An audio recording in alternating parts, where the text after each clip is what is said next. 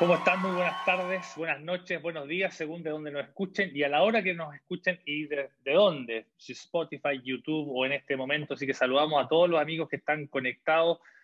Gran presencia de amigos de todas las regiones, oye, de, la Araucanía, Punta Arenas, región de los ríos, eh, Arica, Santiago, Temuco, aguante las regiones. Saludos acá desde Talca, la ciudad independiente de Talca. Así que Qué bueno verlo, don Rodrigo Mayorga Camus. ¿Cómo, está usted? Bien, amigo mío, qué bueno verlo también después de un buen rato que no nos juntábamos. Pues. Eh, como usted dice, saludar a todos los amigos que están ahí escuchándonos ahora, en el futuro, desde todo Chile, el espacio quizás, porque no sabe que había un candidato que quería mandar niños al espacio, se cayó hace un rato eh, en, el, en el CERVEL, así que no va a poder ser, pero de todos lados. No, ha sido un día muy acontecido. Yo sé que no va a estar, hablando de, otras cosas, pero ha sido un día muy acontecido para este país. Ha sido un mes muy intenso. Eh, y bueno, por eso volvemos aquí en Con Pizarra en Mano a conversar sobre educación, liderazgo y ciudadanía como todos los meses.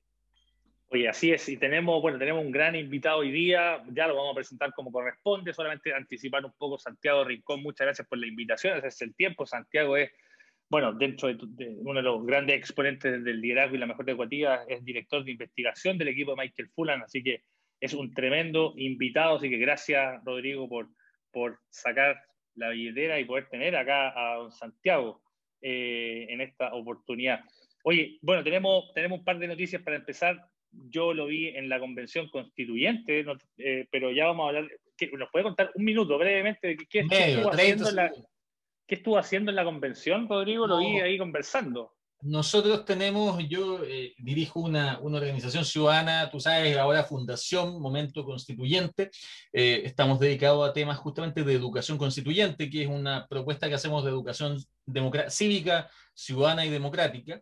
Eh, y planteamos, pedimos audiencia a la convención durante este proceso de, de discusión del reglamento en el que están hoy día, específicamente las comisiones de participación popular y a la comisión de eh, comunicaciones, con la idea de poder plantear la importancia de eh, este tipo de educación, de la educación en general, de la educación ciudadana, pero de esta lógica de educación constituyente en esos dos espacios. Primero, en los procesos participativos, en los mecanismos de participación que vaya a tener la convención. Y segundo, también en las políticas de información de la convención, los mecanismos por los cuales eh, vayan a eh, entregar toda la información, a comunicar lo que se está haciendo. Un poco lo que quisimos plantear y a lo que nos fuimos a ofrecer también nosotros como organización para aportar, tiene que ver justamente con eh, dejar de entender la educación, que es algo que tú sabes muy bien y, muchos de tus amigos lo sabrán, que muchas veces la educación en, fuera de los espacios formalmente educativos aparece como el,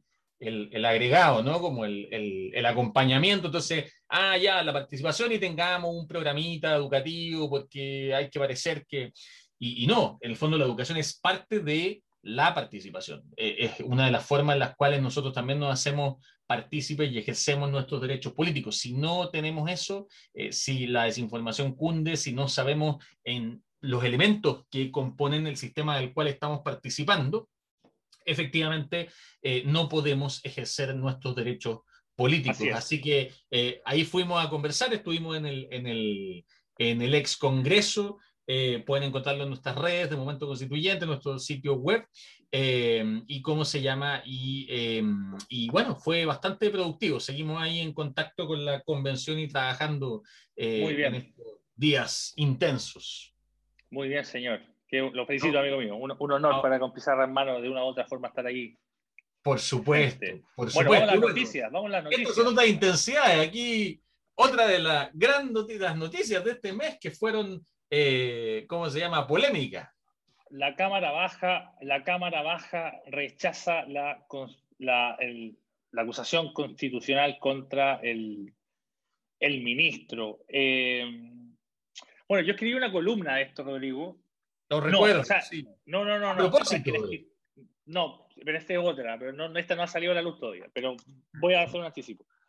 Y, y, lleva por título eh, eh, y creo que para explicar un poco a mí lo que me pasa cuando leo esta noticia, le llamamos traidores y ganadores. Y básicamente habla de las vacías batallas del campo educativo. Y, quiero explicarlo. A ver, cuando yo vi esto, cuando, cuando, no sé si tú lo viste, para todos los amigos que me imagino, cuando sale el rechazo a esta acusación, se hace entre aplausos, entre lives en Instagram, eh, diputados de oficialismo, miembros del gabinete presente en el hemiciclo celebrando el rechazo.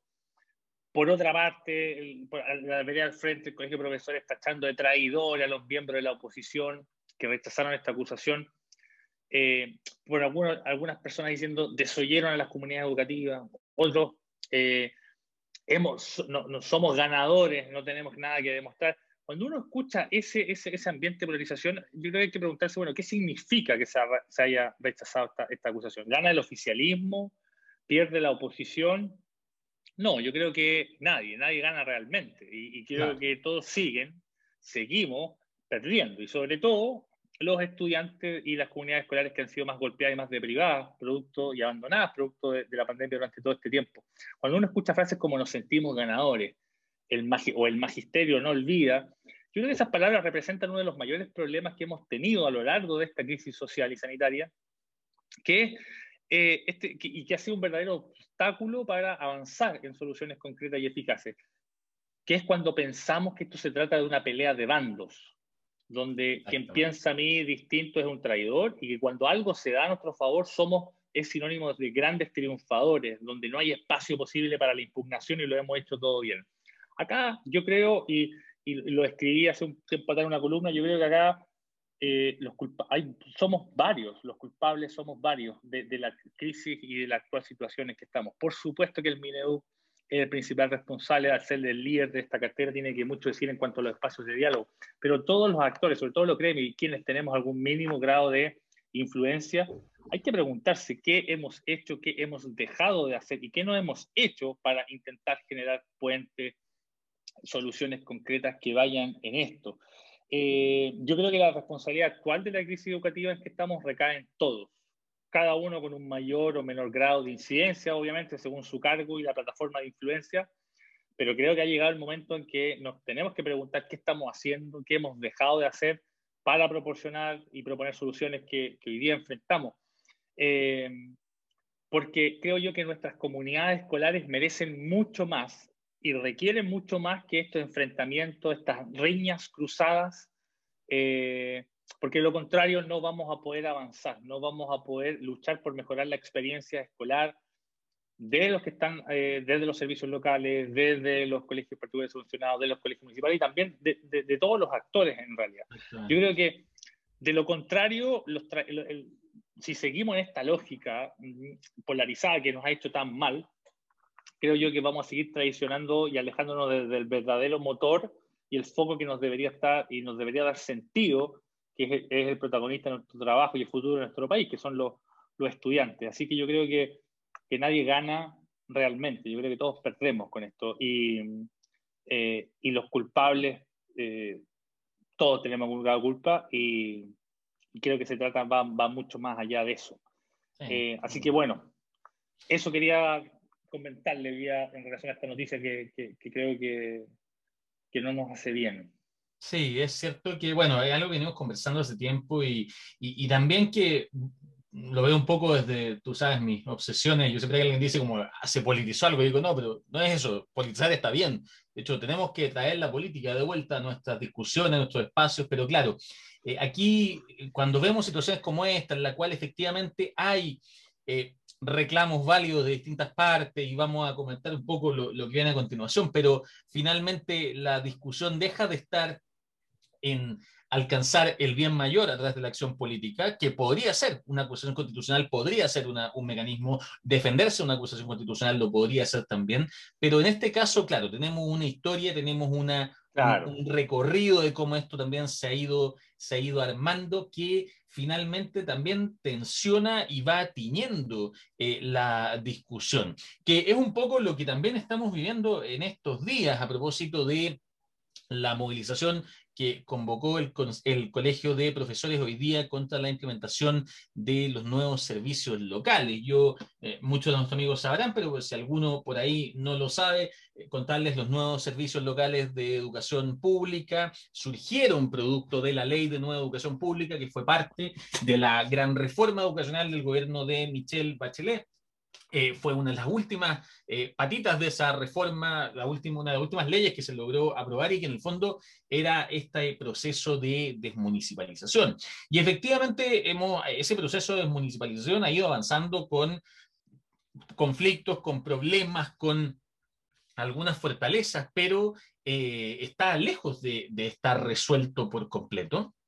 Y de alguna manera ahí también me pregunta hasta qué punto esto se ha apoyado, no se ha apoyado, se ha dejado de lado, se ha promovido. Eh, esto, recordemos, fue una gran discusión en el Parlamento en su momento eh, y solo se aprobó como proyecto luego de que se hicieron algunas modificaciones que reducían la intensidad del proceso y, de hecho lo que se discutía en ese entonces el Parlamento era que eh, era la, la, oposición de la época, la derecha, la que quería que esto se demorara lo más posible. Y hoy día, claro, eh, nos encontramos ante este conflicto que se ha levantado también esta semana, eh, que por un lado ha llevado a algunas personas a decir, bueno, aquí efectivamente hay una, Carlos Díaz lo decía, esta no es nuestra reforma. Esto en realidad sigue con la lógica del voucher, sigue con una serie de lógicas del sistema previo. por otro lado, también algunos se han levantado diciendo, bueno, qué coincidente el momento del, de la protesta. Eh, Pia Turner de Acción Educar en una carta también lo decía, como, eh, claro, esto, el rechazo a esto se hizo meses atrás, pero la protesta viene ahora. De mayo, el 28 potencialmente, de mayo, claro, como deslizando que esto podría ser quizás alguna forma como de, seguir retrasando el tema del ingreso. Ahora, de nuevo, yo creo que aquí hay un problema de fondo que es fundamental y que es el problema de fondo efectivamente de la implementación de los servicios locales de educación pública, lo que esos servicios requieren para ser implementados. Y aquí es otro tema que hemos hablado muchas veces, el tema de que no podemos esperar que las cosas funcionen si no hay una intencionalidad eh, gubernamental o de, de quienes dirigen de eh, de, ¿cómo se llama? De, inyectar los recursos necesarios, porque los servicios locales no se van a pagar o no se van a levantar por sí solos. Eh, otros resquemores que uno dice, claro, son entendibles. Yo entiendo el resquemor de una persona como, como Pia Turner cuando eh, llevamos este conflicto de meses que hemos comentado acá, donde al final la vuelta a clase pareciera ser un tema más de réditos políticos para ambos lados que otra cosa. Eh, también entiendo el resquemor de profesores que dicen, eh, oye, esta cuestión se está haciendo de una forma en la cual eh, estamos quedando desprotegidos, sobre todo cuando sabemos que este magisterio, nuestro magisterio tiene, hay una deuda histórica que ocurrió justamente con el proceso de municipalización. Eh, pero ahí, claro, ahí viene el punto. Entonces, ¿cómo, entendiendo los regimores, cómo nos hacemos cargo y cómo nos hacemos cargo políticamente? ¿Cómo nos hacemos cargo de una manera en la cual, y eso por supuesto requiere ciertas voluntades políticas de decir, necesitamos que esta sea una política pública central y esencial, porque eh, si no hay recursos suficientes, si no hay voluntades políticas para movilizar esto, eh, los servicios locales de educación van a fracasar eh, y por lo tanto vamos a terminar en una situación como la que estábamos antes, que yo digo, no, no es casual no es casual las crisis a las que llegamos, eh, no son casuales, no es porque... Entonces, bueno, aquí este es un tema que, que vamos también a, conversar con nuestro invitado. Así es. Eh, así que yo creo que, que, puede ser el momento de que hagamos el redoble de tambores eh, y abramos la puerta, ¿no? Así es. Oye, solamente para pa, agregarte algo, yo creo que efectivamente lo que tú dices, o sea, lo mismo pasó con el SAE, digamos. El, el sistema de admisión escolar también necesita ciertos apoyos y que cuando no están esos apoyos, o incluso desde, la, desde el relato, obviamente ninguna, ninguna política pública por sí sola va, a ser capaz de, de, sostenerse. Y yo creo que y el segundo elemento es que pone una vez más en el tapete la falta de diálogo y voluntad que ha existido, no solamente con esto, sino que con muchos otros temas. Y la pregunta, bueno, ¿quién es el encargado entonces de, de generar estos espacios de, de diálogo y conversación? Porque de lo contrario, vamos a estar en una crisis interminable y una vez más, los que más sufren, y aquí todos los profesores que no pueden estar conectados son los y las estudiantes, digamos. ellos, eh, eso es, digamos. Bueno, sin más, don Rodrigo Mayor acá, yo, usted me, me, me, siempre me da la, la labor, la difícil tarea de ser relacionador público y buscar eh, invitados. Y tú, es la estrella, usted es estrella, usted conoce a todo el mundo. No, por favor, yo tuve, lejos de eso, yo tuve que desenvolver eh, todo lo que no tenía para poder invitar a, Santiago. Oye, quiero hacerle una, una, gran invitación a escuchar en este momento a Santiago, le quiero presentarlo. Santiago Rincón Gallardo es es máster en política educativa internacional y doctor en educación y liderazgo educativo de la Universidad de Harvard. Fue uno de los pioneros en el proyecto de redes de tutoría, director de investigación del equipo Michael Fulan, experto en temas de liderazgo y mejora educativa, eh, asesor, consultor, autor de libros como Liberar el aprendizaje, eh, Comunidad de aprendizaje, Enseñar y aprender con interés. Bueno, y cuántas otras cosas más tengo el agrado de, trabajar en algunas cosas con Santiago, me ha invitado a participar ahí con él en su equipo como tutor, así que Santiago, muchas, muchas gracias por eso. Y amigos y amigas, los dejamos entonces con el gran Santiago. Santiago, muchas gracias por aceptar la invitación el día de hoy. Muchísimas gracias, Roberto. Muchísimas gracias, Rodrigo. Es un gusto estar con ustedes aquí.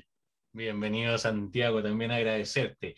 Y, bueno, para que entremos directamente en, en los temas, eh, contarte un poco, ¿cómo, ¿cómo, visualizas tú? Nosotros siempre partimos eh, como preguntando a nuestros invitados su, su, su, mirada del momento, el momento educativo, y sin duda hoy día el momento está marcado, por supuesto, por esta, esta discusión y este conflicto en torno a los servicios locales de educación.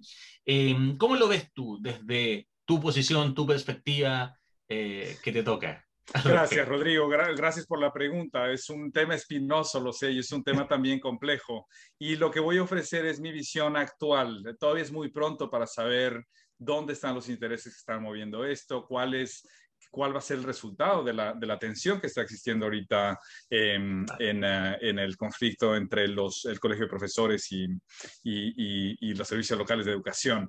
Eh, entonces, mi mirada es parcial y posiblemente equivocada en algunos sentidos, pero la voy a intentar para, para comenzar la, la discusión.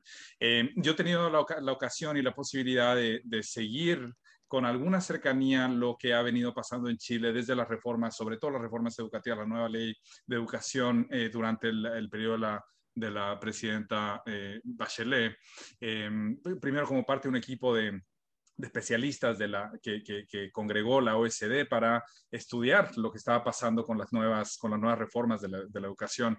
Eh, creo yo en general que los servicios locales de educación y en general la nueva ley de educación pública fue un paso muy importante eh, para comenzar a reconstruir la educación pública en el país. O sea, en, eh, Chile había sido por varias décadas eh, un sistema que se había regido por eh, la lógica de mercado, eh, por, fue, digamos, en muchos sentidos el, el, el, el, campo de experimentación para las ideas más radicales de la ideología de mercado, de, la, de los Chicago Boys, digamos. y eso había creado, creado un sistema muy desigual, uno de los, de hecho, un sistema educativo de los más desiguales en, en, el, en el mundo.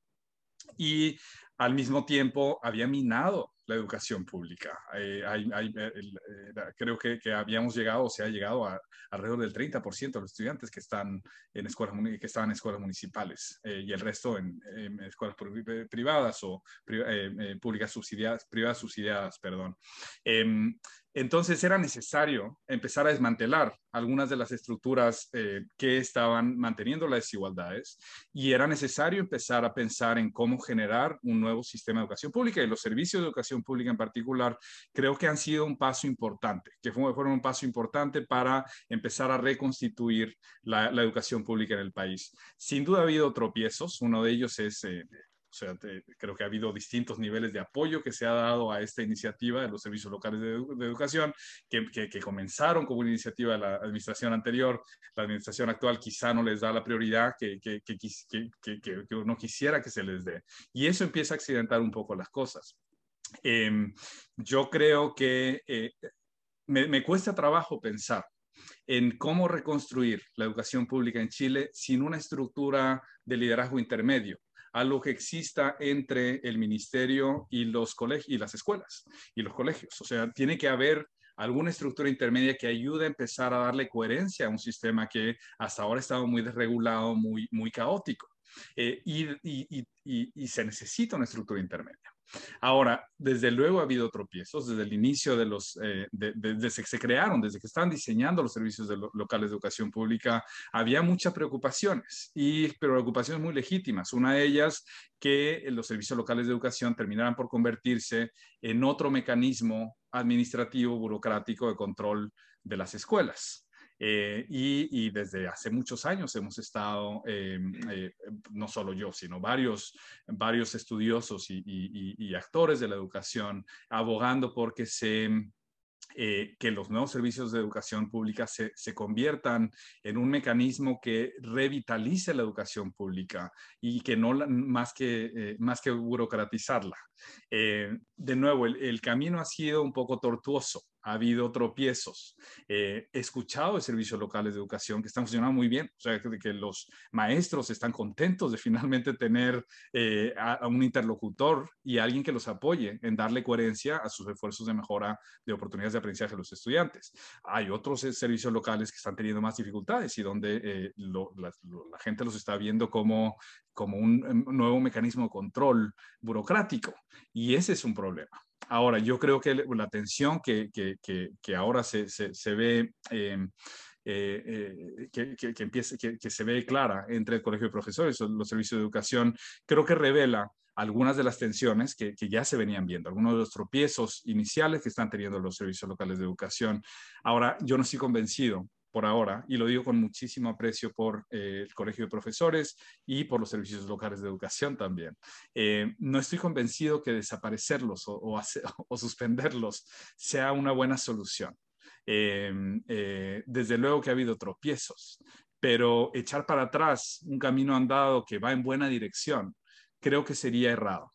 Eh, eh, estamos en tiempos, o sea, Chile está en tiempos en los que se está redefiniendo la sociedad, o sea, que se está creando una nueva constitución que va a redefinir las reglas del juego y creo que es un muy buen momento para, para pensar para qué queremos educar. Vamos a hablar un poco más sobre eso, me imagino, en los siguientes minutos, y para repensar la sociedad. Eh, yo creo que la manera más, más productiva de aprovechar este momento histórico en, en, en Chile no es dejemos, tiremos todo y construyamos de cero, sino miremos con cuidado qué es lo que ya se ha avanzado que nos está funcionando bien y, y continuemos cultivando eso. Y sí, quizá haya cosas que tenemos que tirar, pero para mí, eh, desde donde yo lo veo, los servicios locales no son una de esas cosas. Yo creo que son, es, es, algo en lo que tenemos que mirar. Es muy pronto, además, para saber si están siendo exitosos o no. Pero eh, aprender de los, de los errores que se, que se han cometido hasta ahora eh, como, como con todo proceso de, la generación de una nueva institución, y escuchar con atención las, las preocupaciones legítimas del magisterio. ¿Qué es lo que, qué es lo que no está funcionando? Eh, yo creo que la tensión actual también lo que revela es que sigue habiendo eh, un vacío en los procesos políticos de conversación y diálogo abierto, transparente, que ayude a tomar decisiones más profundas, más, más, más sensatas, en, en, diálogo.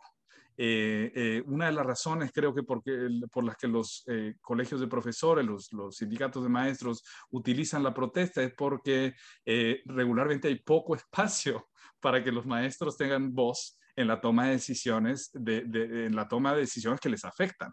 y entonces, algo que yo creo que una de las cosas que esta tensión actual nos, nos revela es que en la construcción de una nueva sociedad tenemos que asegurar que se generan mecanismos robustos de diálogo amplio, no nada más entre el, Colegio de Profesores y el Ministerio de Educación, sino entre la sociedad civil en su conjunto, los estudiantes, las comunidades educativas, los padres de familia, y que en esos debates abiertos em, eh, eh, transparentes se tomen las decisiones eh, que, que, tienen consecuencias importantes para la vida de nuestros chicos, para el, trabajo de nuestros profesores, de los líderes escolares, en fin.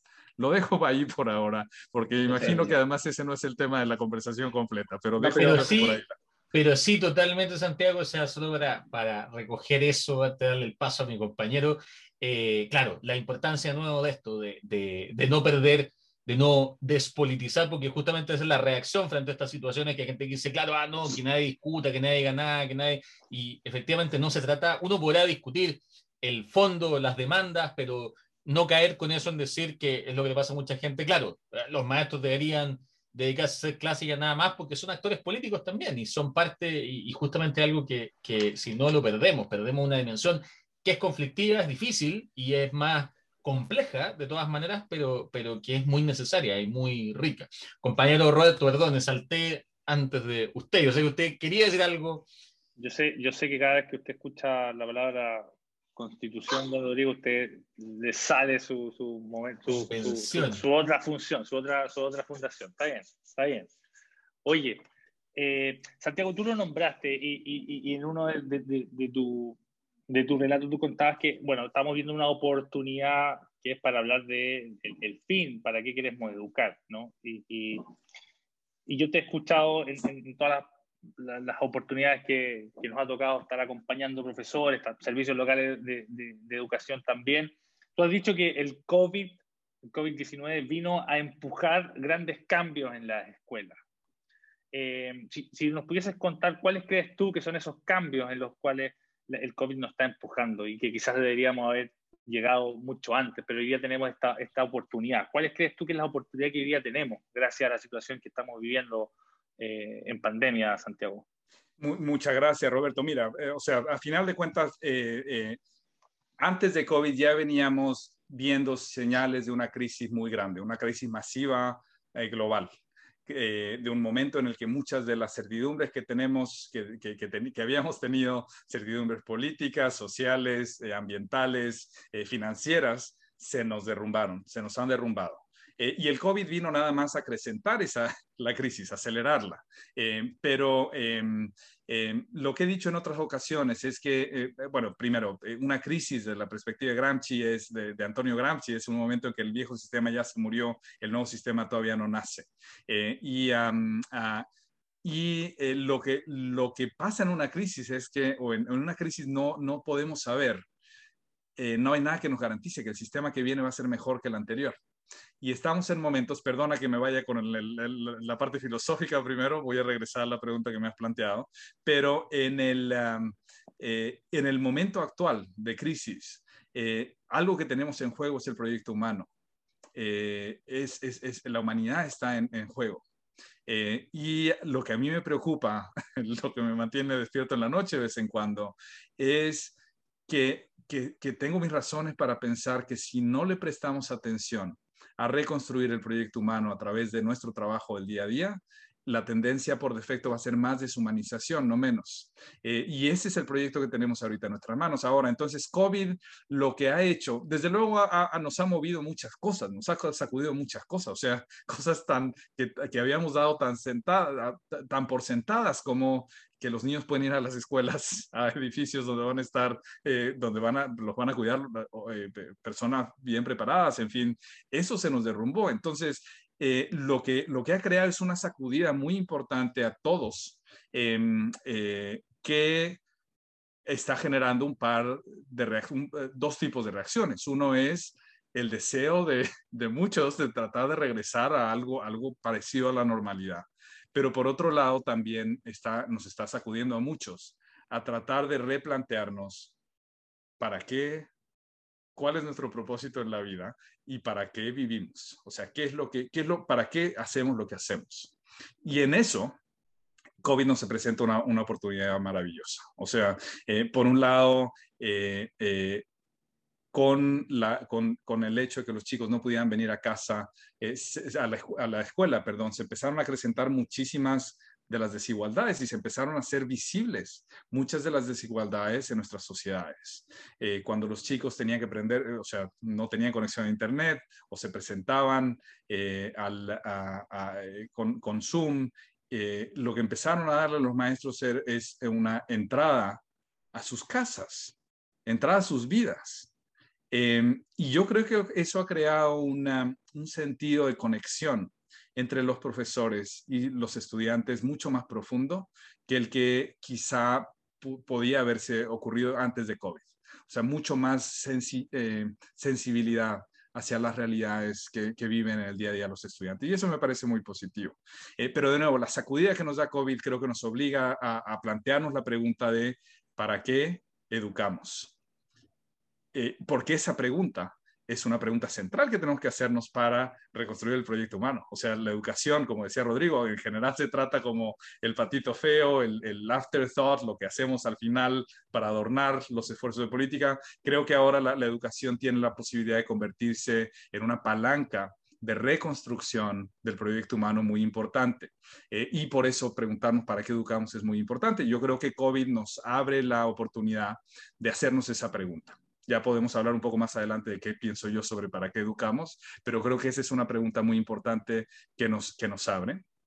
Y eh, nos abre primero la, la, ventana al peligro que enfrentamos si no tratamos de reconstruir el proyecto humano, porque el peligro es más deshumanización y las posibilidades que, que, podemos eh, construir, eh, que, que desde donde las veo yo, son las posibilidades de reconstruir lo que significa ser humanos. Ah, y, creo que Chile además está en una ocasión extraordinaria para tomar un rol muy protagónico en, ese, en ese proyecto. Oye, Santiago, em, tú lo nombraste, esta, esta, oportunidad que han tenido los, estudiantes gracias a, la, digamos, a la, lo que nos obligó la pandemia, ¿no? De, abrir, que los profesores abrieran sus casas, literalmente, y, recibir en, en, este, en este escenario digital a los estudiantes. Tú has dicho siempre que, que hay una relación entre el, el, núcleo pedagógico y para los amigos que, que, nos escuchan y que quizás no lo conocen, el núcleo pedagógico es esta relación que existe entre el profesor, los estudiantes y los contenidos, ¿no? Y en esta triada, y, y tú has dicho que siempre el, el, el, núcleo pedagógico también tiene mucho que ver y, y, es ahí donde se juega el bienestar y la democracia. Eh, y cuando tú has nombrado eso, hay muchas personas que no entienden, pero ¿qué tiene que ver el núcleo pedagógico? ¿Qué tiene que ver la tarea educativa, lo que hacen efectivamente los niños en la sala con la democracia? Eh, si nos pudiese explicar un poco eso, Santiago, que, que la gente cuando lo escucha queda muy interesada. Muchas gracias, Roberto. Eh, después hablaré un par, veo que, me, faltó hablar un poco del, nuevo, del nuevo vínculo que hay entre padres de familia y escuelas y, la nueva valoración docente que, la, que, la, que, el COVID nos ofrece, pero lo dejo anotado para hablar sobre eso en un momento. Vamos con el núcleo pedagógico y su vínculo con la democracia. El núcleo pedagógico, como bien lo dices, es la unidad básica que muchos expertos de la educación han señalado como la que tenemos que intervenir para mejorar el aprendizaje de los chicos. El núcleo pedagógico es fundamentalmente la relación que existe, entre, que se establece entre un educador, un aprendiz y un objeto de conocimiento. Es la trilogía de educador, aprendiz y objeto de conocimiento. Es ahí donde sucede el buen aprendizaje, donde sucede el aprendizaje. Siempre hay un objeto de atención, siempre hay alguien que está aprendiendo y alguien que está ayudando al que aprende a aprender. En esa unidad básica es lo que ya nos ha venido diciendo muchos expertos por más de una década. Ahí es donde a final de cuentas se juega el aprendizaje. Eso es lo que, ese es el argumento que se ha venido em, eh, esbozando, construyendo desde hace mucho tiempo y es un argumento muy importante. Eh, Richard Elmore, eh, un querido mentor que falleció en este año, en febrero de este año, un amigo querido, un gran guía, un gran mentor mío, trajo a la vista el núcleo pedagógico Básicamente él decía, mira, lo que pasa es que ha habido tantas reformas a lo largo del, mundo que han gastado tanto dinero y tanto esfuerzo. Cambios de currículos, nuevas pruebas estandarizadas, evaluaciones de maestros, nuevos materiales, nuevos textos, eh, nuevas tecnologías. Y el núcleo pedagógico, este vínculo fundamental entre educadores, eh, eh, aprendices, objetos de conocimiento, permanece prácticamente intacto. lo que pasa en las aulas, o sea, con todas las cosas que se han cambiado y se han llevado a las escuelas, el modo en que interactúan los maestros con sus estudiantes en la presencia de objetos de conocimiento sigue siendo fundamentalmente el mismo. Y el problema es que si no cambias eso, si no cambias el núcleo pedagógico, no va a mejorar el aprendizaje de los chicos. No importa qué tan bonitas sean las nuevas tecnologías, no, importa qué tan eh, lindos se vean los nuevos currículos, qué tan eh, rigurosamente, técnicamente rigurosos sean las nuevas pruebas que se elaboren. Si no cambias el núcleo pedagógico, no mejoras el aprendizaje. Ese es el argumento que se ha hecho por décadas, por un par de décadas, digamos, al menos, sobre la importancia del núcleo pedagógico. Lo que he estado tratando de argumentar yo es que en el núcleo pedagógico, además, también no solo se juega la, democracia, eh, perdón, no solo el aprendizaje, sino también la democracia, que es la pregunta que me estás haciendo. Así que, perdón, regreso ahora sí a tu pregunta. En el núcleo pedagógico también se juega la democracia por lo siguiente. En la relación entre un maestro y un aprendiz, en la presencia de un objeto de conocimiento, hay relaciones de poder. se juegan relaciones de poder. Eh, y en el núcleo, en la configuración del núcleo pedagógico que conocemos, la relación de poder es vertical, es autoritaria. Es una relación en la que hay una división muy clara, jerárquica, entre el que sabe y el que no sabe, entre el que dice lo que tiene que hacer y el que tiene que obedecer, entre el que enseña y el que aprende. La configuración del núcleo pedagógico como la conocemos en las escuelas convencionales es jerárquica es una relación de control, de autoridad. Y eso, desde luego, tiene implicaciones para el aprendizaje. Primero, no es en relaciones así como se aprende bien, no es en relaciones verticales de control como se aprende bien. Uno aprende bien en relaciones de diálogo, relaciones que son más horizontales, en relaciones donde los dos aprenden, no solo uno. Los dos cambian en el proceso, en el intercambio. Eh, esto tiene implicaciones también para la democracia si el núcleo pedagógico es un vínculo, este, eh, eh, se constituye ahora, está configurado ahora como una relación autoritaria de una persona sobre la otra, una que se considera más importante, una que se considera que sabe y la otra que no, una que dice lo que tiene que hacer y la otra que, que tiene que obedecer. En realidad lo que uno cultiva, si este es el modo en que nuestros chicos están expuestos a los adultos la mayoría del tiempo que están despiertos, cuando están en las aulas, el tipo de actitudes de disposiciones, de eh, creencias que uno cultiva, aunque no sea intencionalmente. Son las actitudes, los comportamientos, las creencias que sostienen a los regímenes autoritarios, no a las democracias robustas. Porque en las democracias robustas, el vínculo entre autoridad y ciudadanía, entre Estado y ciudadanía, no es un vínculo de separación jerárquica de uno sobre el otro, no es un vínculo de control, es un, es un vínculo más horizontal, de diálogo, de conversación, donde las dos partes se, se, influyen entre sí. Eso es lo que la democracia robusta es. Es un arreglo entre el Estado y, el ciudadano en el que hay un eh, proceso de interacción. No quiere decir que a las dos partes siempre nos queremos. Desde luego va a haber tensiones, pero la, idea es que las tensiones se resuelven en diálogo, en conversación, eh, no, no de manera impuesta. Y por eso es que el, núcleo pedagógico tiene implicaciones para la democracia también. O sea, los análisis que se habían hecho hasta antes, digamos, del el núcleo pedagógico como la unidad fundamental para el aprendizaje, estaban dejando de lado la, visión política de la pedagogía.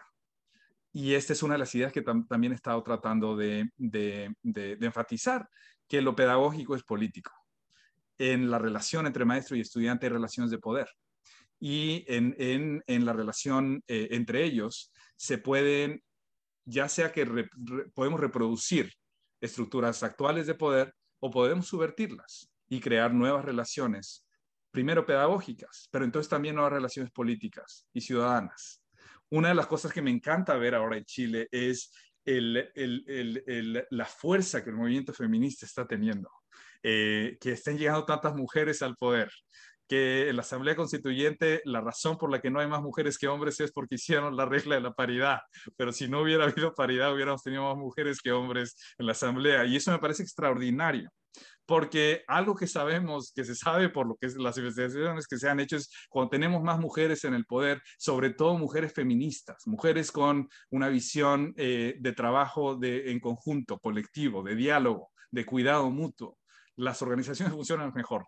O sea, son más eficientes, son más efectivas, la gente está más contenta, en fin. Y esta oleada que está habiendo en el país me da muchas esperanzas de que hacia allá vamos. Em, eh, de hecho, esta idea de que lo pedagógico es político la tomo en realidad de inspiración, como eh, inspirado en el movimiento feminista, que hablaba de lo personal es político, este eslogan del, del, feminismo, lo personal es político, las relaciones íntimas entre hombre y mujer son relaciones de poder, eh, y ahí se juega la política también. Y lo mismo pasa en lo pedagógico, en el vínculo entre maestros y estudiantes. En fin, entonces, ese es, ese, ese es otro aspecto que, he querido traer a la atención de los que hacemos educación, porque lo, que lo que me parece muy potente de cambiar el núcleo pedagógico. Entonces, no es que, solo, no, es que solamente vamos a hacer, producir mejor eh, aprendizaje si lo cambiamos, sino que vamos a estar cultivando el tipo de actitudes, de, mentalidades que son necesarias para las, para las democracias. Si los niños empiezan a interactuar con los adultos como iguales, como, eh, como, como humanos en pie de igualdad, eh, es así como vamos a construir las democracias del futuro. Eh, los, ciudadanos activos, críticos que necesitamos. Santiago, y en ese sentido que me, encanta y como que ya se me estaba olvidando que estaba entrevistando yo acá, como que ya me, había sentado en, la audiencia, eh, porque, porque esta idea además de, de, lo personal es político, que en el fondo no podría llevarlo a la idea de lo educativo es político, lo educativo eh, que, se ha vuelto tanta en, las últimas décadas y felizmente eso está, estamos viendo algunos cambios como eh, entendido como el espacio lo privado, entendido como el espacio de la Em, y, tú lo mencionabas hace un rato, lo, lo deslizaste un poco. La gran pregunta ahí entonces es, ¿para qué educamos? En ese, en ese nuevo contexto o en ese nuevo proyecto, que es finalmente lo que tú nos estás planteando y que, y que compartes con, claro, con movimientos como el feminista, con movimientos como el estudiantil, eh, con, con, ciudadanía en el fondo que hoy día también está ahí. Eh, cuando lo educativo es político, ¿para qué educamos los profesores y las profesoras? Mira, yo tengo mi propia, mi propia visión de, para qué educamos y te voy a dar la respuesta en un momento. Lo, que yo quiero enfatizar aquí es que cuando yo presento mi, mis preferencias de para qué creo que debemos educar, eh, no lo hago pidiendo que todos me crean o, que compren lo que estoy diciendo, Por supuesto. sino lo hago nada más como un ejercicio de, que, que muestra eh, o que enfatiza lo importante que es hacerse esa pregunta. Entonces, primero, lo que voy a decir no es para convencerlos de que esto es lo que tenemos que hacer, sino para decir, si no están de acuerdo conmigo, no importa, pero deténganse a pensar, ¿para qué educamos? ¿Para qué lo hacemos? Porque eso lo tenemos que responder con la mayor claridad y, elocuencia como podamos. Porque en el centro de esa respuesta está la construcción del nuevo proyecto humano. O sea, eh, para construir el, proyecto humano tenemos que empezar a pensar qué hacemos como, como educadores cuando yo pienso, es decir, si vemos de hecho muchas de las filosofías de la educación, muchos de los idearios de la educación en distintas culturas, en fin, eh, y además cuando yo pienso en el tipo, lo que yo quisiera que mis niños, tengo dos niños, uno de cinco, uno de nueve años, eh, sepan y sean capaces de hacer como resultado de su educación, pienso en cuatro cosas. Yo esperaría que a través de la educación, eh, mis niños y los niños del mundo, las niñas, los jóvenes, aprendan a conocerse a sí mismos. Esa es una. La otra es que aprendan a pensar y aprender por sí mismos. La tercera, que aprendan a cuidar de sí mismos, de otros y del planeta. Y la cuarta, que mejoren el mundo. Para mí eso lo resume. Yo creo que esos son, esos son propósitos que además resumen bien lo que los idearios educativos en varias culturas han dicho sobre para qué educamos. Eh, niños, niñas, jóvenes que se conozcan a sí mismos, que aprendan y piensen por sí mismos, que cuiden de sí mismos, de otros, del planeta y que mejoren el mundo.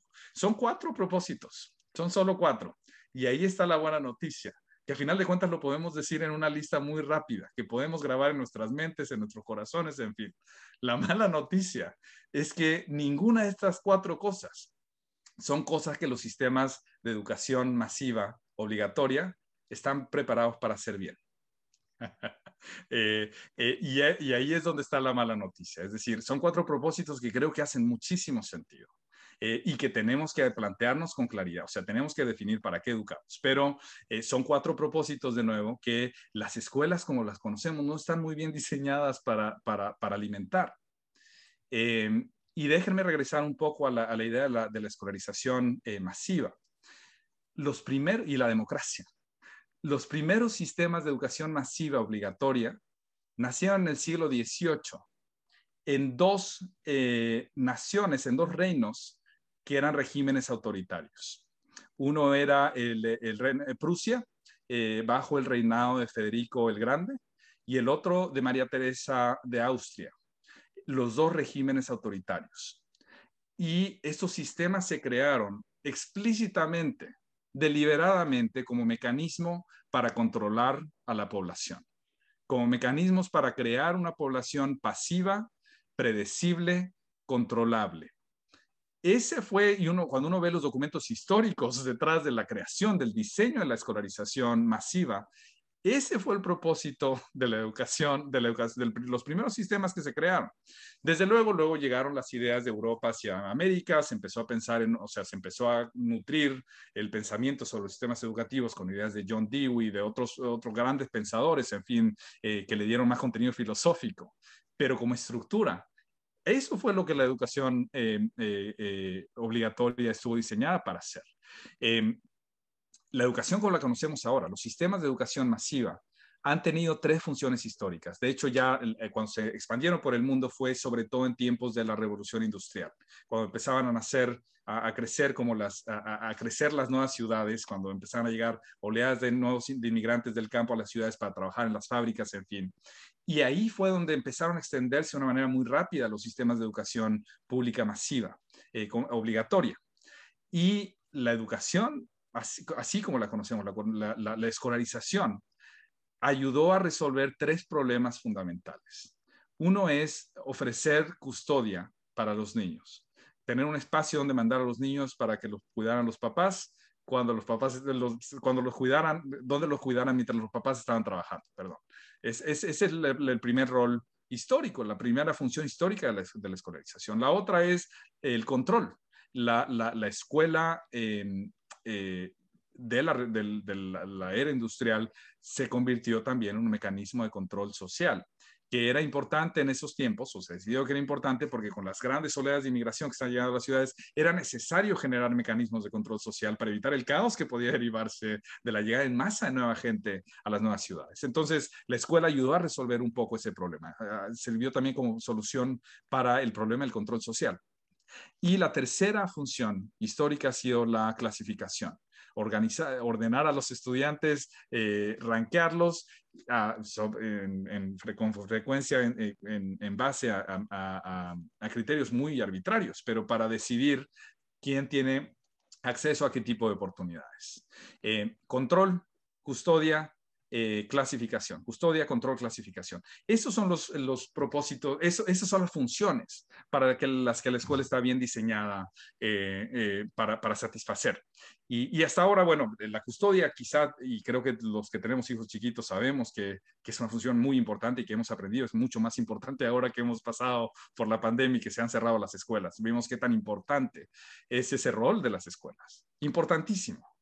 Pero si, si lo dejamos ahí, nos vamos a quedar muy cortos. Y si continuamos usando las escuelas como mecanismo de control y de clasificación, nos vamos, vamos, a, eh, vamos a minar los esfuerzos por lograr la educación que queremos, que yo diría es educación que tienen que formar los chicos para que se conozcan a sí mismos, aprendan por sí mismos, piensen por sí mismos, cuiden de, de sí mismos, de otros del planeta y, mejoren el mundo. Perdón, ya me fui muy largo, pero eh, lo quería dejar ahí.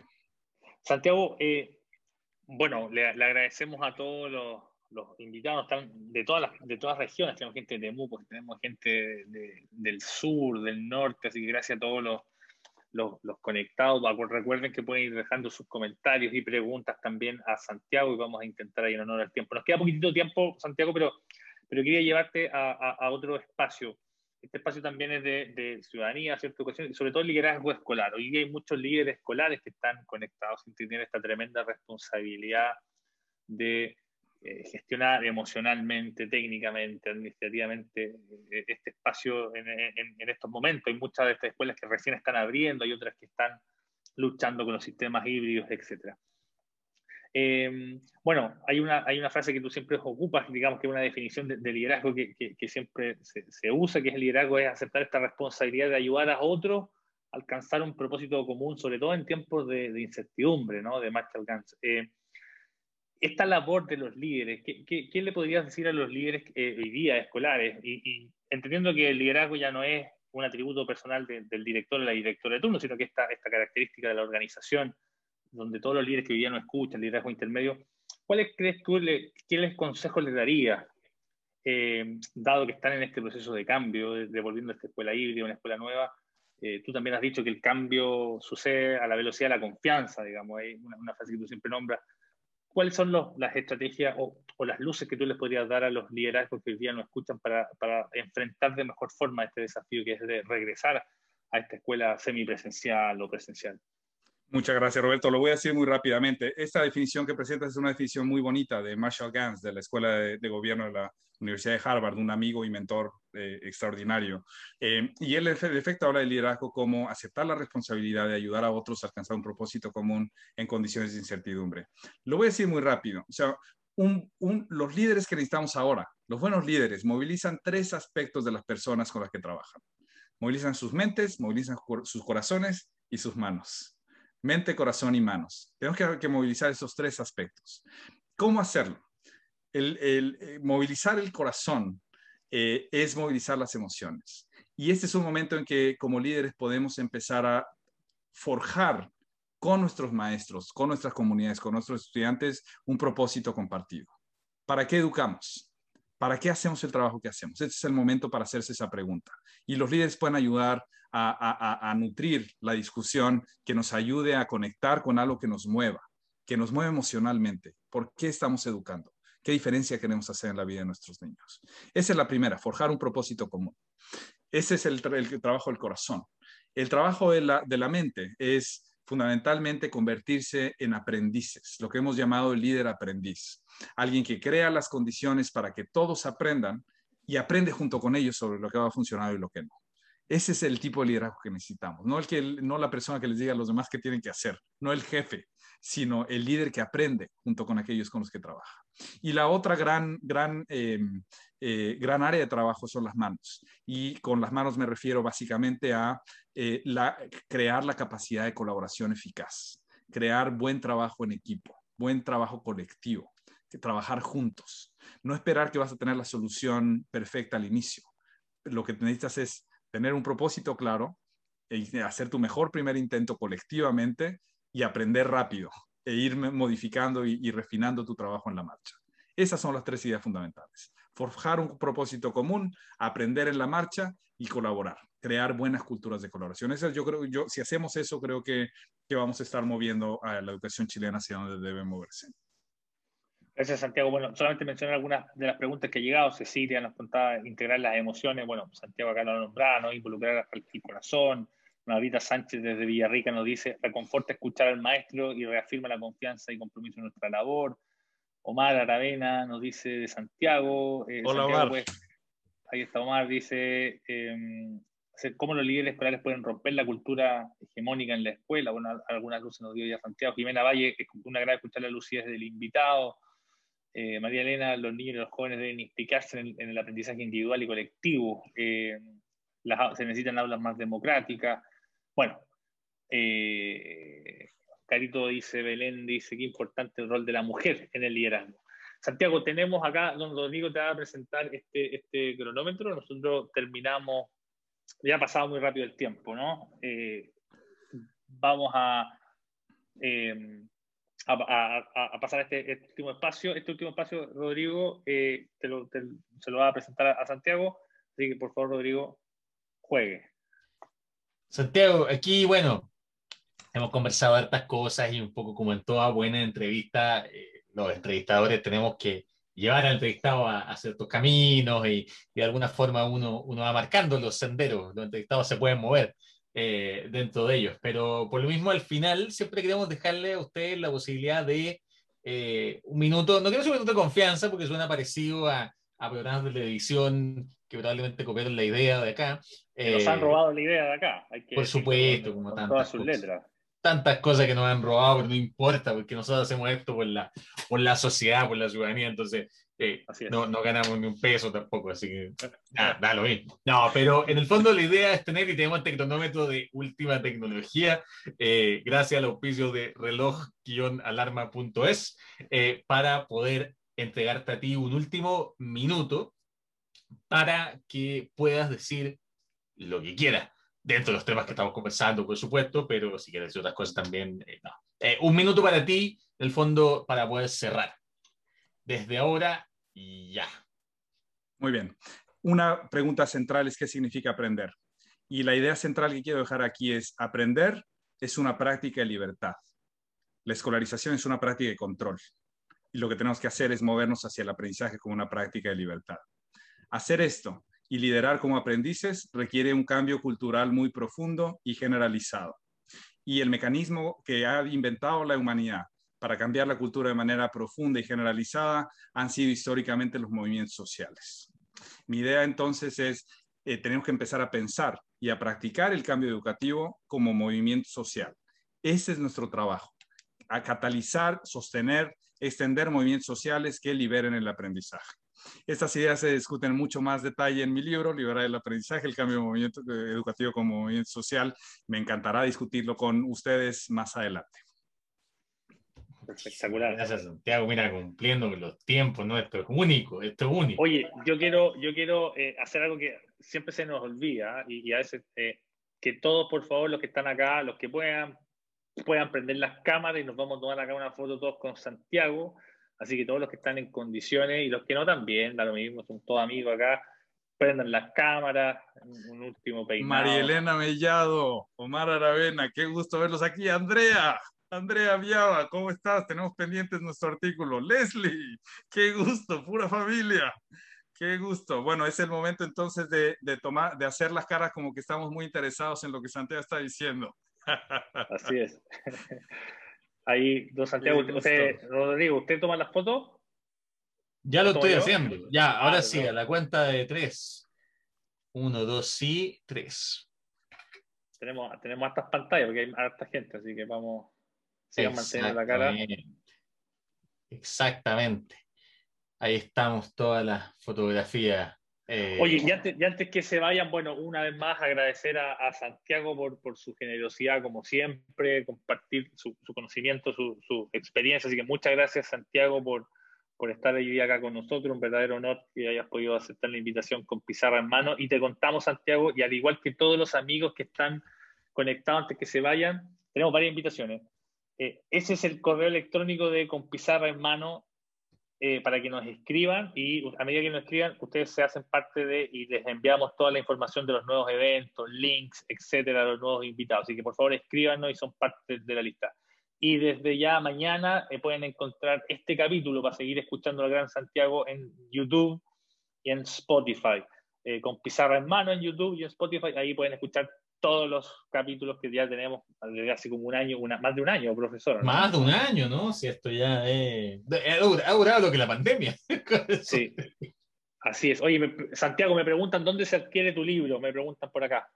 Entiendo que Amazon, eh, que, está disponible en Amazon, lo van a encontrar allí y sé que se ha distribuido mucho en Chile. Eh, Chile eh, no, no, no, tengo manera de, agradecer el interés que ha mostrado Chile por el libro. Creo que es el país donde más se ha vendido la versión en español, pero creo que hay varias librerías que lo, que lo, que lo, que lo, que lo venden en Chile también. Si buscan el, el, vínculo, la página web de la editorial, Grano de Sal, Ahí pueden encontrar cuál es la lista de librerías que tiene el libro en Chile, pero Amazon también lo encuentra. Sí, me dicen que está en Busca Libre acá, buscalibre.cl, eh, en Casa del Libro se encuentra también. Así que debe estar también en trayecto.cl, donde están los libros de mi amigo Rodrigo. Eh, en trayecto Bookstore, si no vamos a hablar con el con nuestro director, editor. Así está, ahí está. que viene, que trae novedades a fin de año el trayecto, escuché por ahí. La vamos a dejar para la próxima. Vamos a ir contando. Oye, así que, bueno, invitados, eh, nos vemos el próximo mes eh, con otro tremendo invitado o invitada, así que eh, escríbanos. y vamos a ver alguna sorpresa a todos los que les gusta este tema. Vamos a estar en el Instagram, tenemos un Instagram con pizarra en mano, vamos a estar haciendo una invitación a algunos conversatorios, sobre todo para la, gente que le gusta el liderazgo escolar. Vamos a estar ahí conversando con unas pequeñas comunidades de aprendizaje, así que invitados todos a participar y a generar eh, reflexión e intercambio de prácticas. Hay que ayudarse en esto, no estamos solos. Eso, don Rodrigo. Santiago, nuevamente darte las gracias a ti por la lucidez, por traer todos estos puntos también a la conversación. Además, como tú bien dices, en un momento tan clave para estas discusiones, para nuestro país, para el mundo siempre, pero para nuestro país particularmente en estos momentos. Espero que nos sigamos encontrando en otros espacios también. Y a todos nuestros amigos que nos acompañaron hoy día en la grabación, aquí en vivo, a todos que nos estén escuchando en el futuro. Eh, nada, como dice Roberto, no estamos solos, estamos acompañados o tenemos que estarlo para seguir construyendo colectivamente. Eso se trata de hacer ciudadanía, ser política y sobre todo educar. Así que nos despedimos, amigo mío, nos veremos en un mes más. Chao, chao a todos. con pizarra en mano. Descansen, ánimo y mucha suerte y fuerza en estos momentos que estamos viviendo. Arriba las escuelas. Chao, chao.